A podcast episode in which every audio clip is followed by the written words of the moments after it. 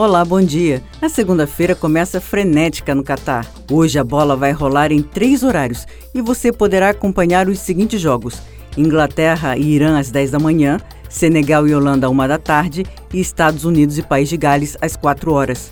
Pela Inglaterra, a aposta é no capitão Harry Kane, atualmente no Tottenham, que vai comandar a seleção ao lado do atacante Raheem Sterling, que joga no Chelsea.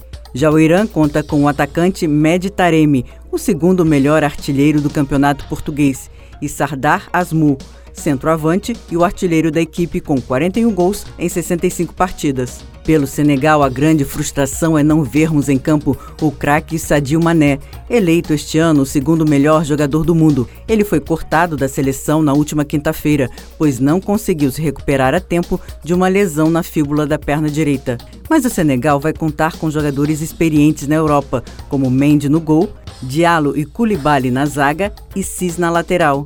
Já a Holanda, primeira adversária do Senegal e grande favorita ao primeiro lugar no Grupo A, também tem desfalque logo no primeiro jogo. É o atacante Memphis Depay, que começará no banco de reservas. Outros destaques convocados pelo técnico Van Gaal são o meio-campista Frank de Jong e o defensor Van Dijk. Aliás, vale prestar atenção ao setor defensivo da Holanda.